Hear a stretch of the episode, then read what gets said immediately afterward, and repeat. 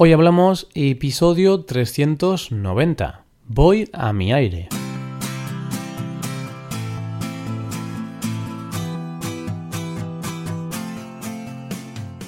Bienvenido a Hoy Hablamos, el podcast para aprender español cada día. Ya lo sabes, publicamos nuestro podcast de lunes a viernes.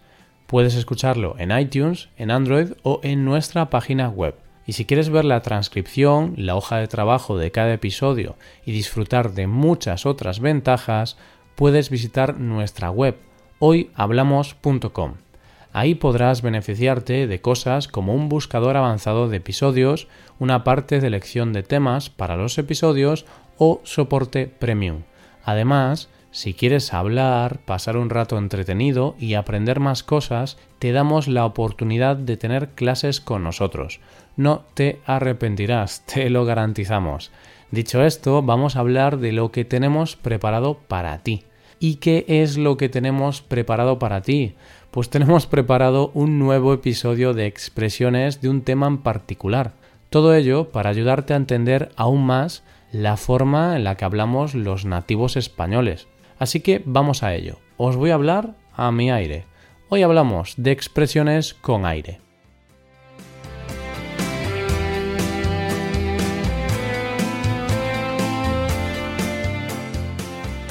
No son pocas las expresiones que nos encontramos con esta palabra, con la palabra aire. Una de ellas es esta que acabo de decir justo cuando presentaba este episodio. Te hablo de cuando he dicho que voy a hablar a mi aire. ¿Esto qué significa? Pues si te hablo a mi aire, te voy a hablar a mi manera, con mi propio estilo, este estilo que tanto me caracteriza. Cuando una persona hace algo a su aire, significa que va a su propio ritmo, que va a ser fiel a su estilo y no le va a importar lo que diga la gente. Hablamos de alguien libre. Esto es muy típico de los adolescentes. Ya sabemos que en esa edad las hormonas están muy revueltas y la rebeldía de los jóvenes se hace muy visible. Los adolescentes son rebeldes. Entonces es frecuente que algunos padres quieran controlar a sus hijos y estos en alguna ocasión digan esta frase tan mítica déjame ir a mi aire. Esto significa que el joven quiere tener más libertad, quiere ir a su ritmo y hacer lo que le apetezca. Bueno, bueno, esto está muy bien, pero seguro que muchos de los padres que me están escuchando ahora han tenido que escuchar esta frase en alguna ocasión. Tan seguro como que estos mismos padres también dijeron esta frase durante su adolescencia. Ya sabemos que la juventud se cura con los años.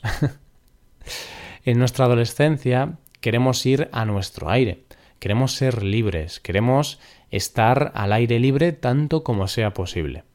Pues aquí tenemos la segunda frase del día de hoy, al aire libre. Hablamos del aire libre cuando estamos en un lugar abierto, generalmente en el campo. Es muy común utilizar esta frase cuando hablamos de las actividades y deportes que nos gustan. Podemos correr en el gimnasio o nadar en la piscina cubierta, pero eso no son actividades al aire libre. Para que lo sean, habría que correr fuera del gimnasio o nadar en una piscina descubierta. O en la playa, ahí también se puede nadar, eso sí, si no tienes miedo de los tiburones. Entonces, cualquier actividad que se haga en un espacio abierto va a ser una actividad al aire libre. Estamos en agosto, por lo que es tiempo propicio para salir a la calle y hacer algo al aire libre. Ojo, siempre y cuando no sea en las horas de mayor calor. De esta forma, ir a comer al campo, lo que conocemos como picnic, es una gran manera de disfrutar de este tiempo tan bueno. Y es que ya que tenemos este tiempo, tenemos que aprovecharlo. Tenemos que salir a la calle para que nos dé el aire, de forma literal. Algunas veces mm, yo el primero.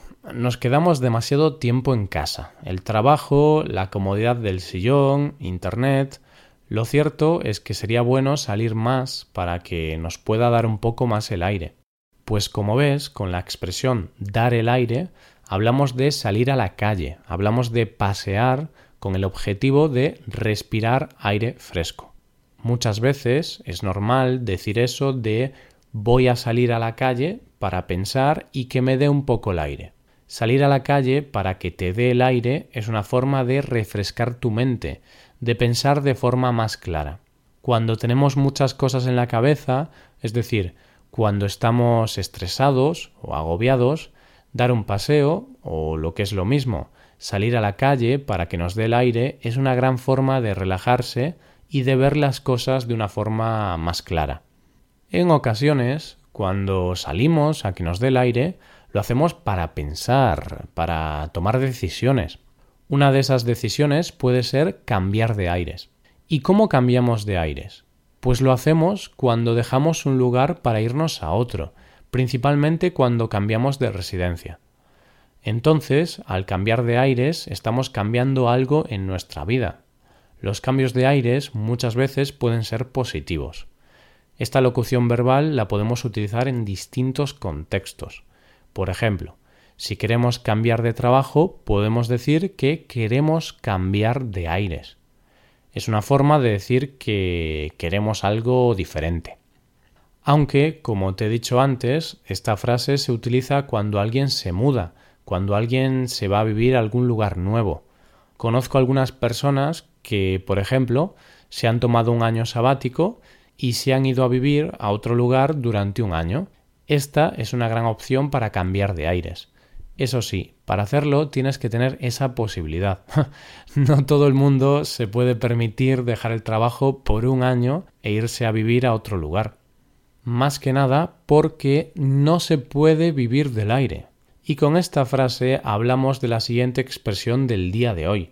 Vivir del aire es lo que le gustaría a mucha gente.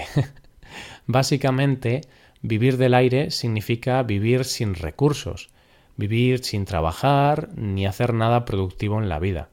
Vaya, vivir gracias al aire, comer y beber aire. De esta forma, un joven de 35 años, que está en casa, sin tener trabajo, sin recursos, ni ayuda de nadie, estará viviendo del aire. Yo mmm, no conozco a nadie que viva del aire. Bueno, algunas personas dicen que los políticos españoles viven del aire, puesto que no hacen nada de provecho. Pero esto ya es otro tema. Y hablando de gente que trabaja poco o nada, dejamos la expresión vivir del aire para hablar de una muy parecida, alimentarse del aire. Se dice que una persona se alimenta del aire cuando come muy poco, cuando come aire, es decir, nada. Me viene ahora a la mente una historia que leí hace un tiempo. Es bastante curiosa porque la historia habla del respiracionismo. ¿Y qué es esto? Pues se trata de la abstinencia de alimentos durante un tiempo muy prolongado. Vaya, no comer nada, nada de nada. Esto es debido a la creencia de que se puede vivir del aire y de la energía de la luz solar. Obviamente esto es una locura, pero existe. Se llama respiracionismo o inedia y no recomiendo su práctica, la verdad. Yo estoy unos minutos sin comer y ya echo de menos la comida, como para alimentarse del aire. Con el respiracionismo vamos llegando a la recta final del episodio. Bueno, creo que me voy a dar un paseo, voy a salir a que me dé el aire porque ya llevo sentado aquí unas cuantas horas. Pero antes de llegar al final y antes de irme a pasear, te voy a explicar algo que puedes hacer para mejorar tu español y de paso colaborar con este podcast, si todavía no lo haces. Una de ellas es que puedes hacerte suscriptor premium y la segunda cosa es que puedes tomar clases de español con nosotros.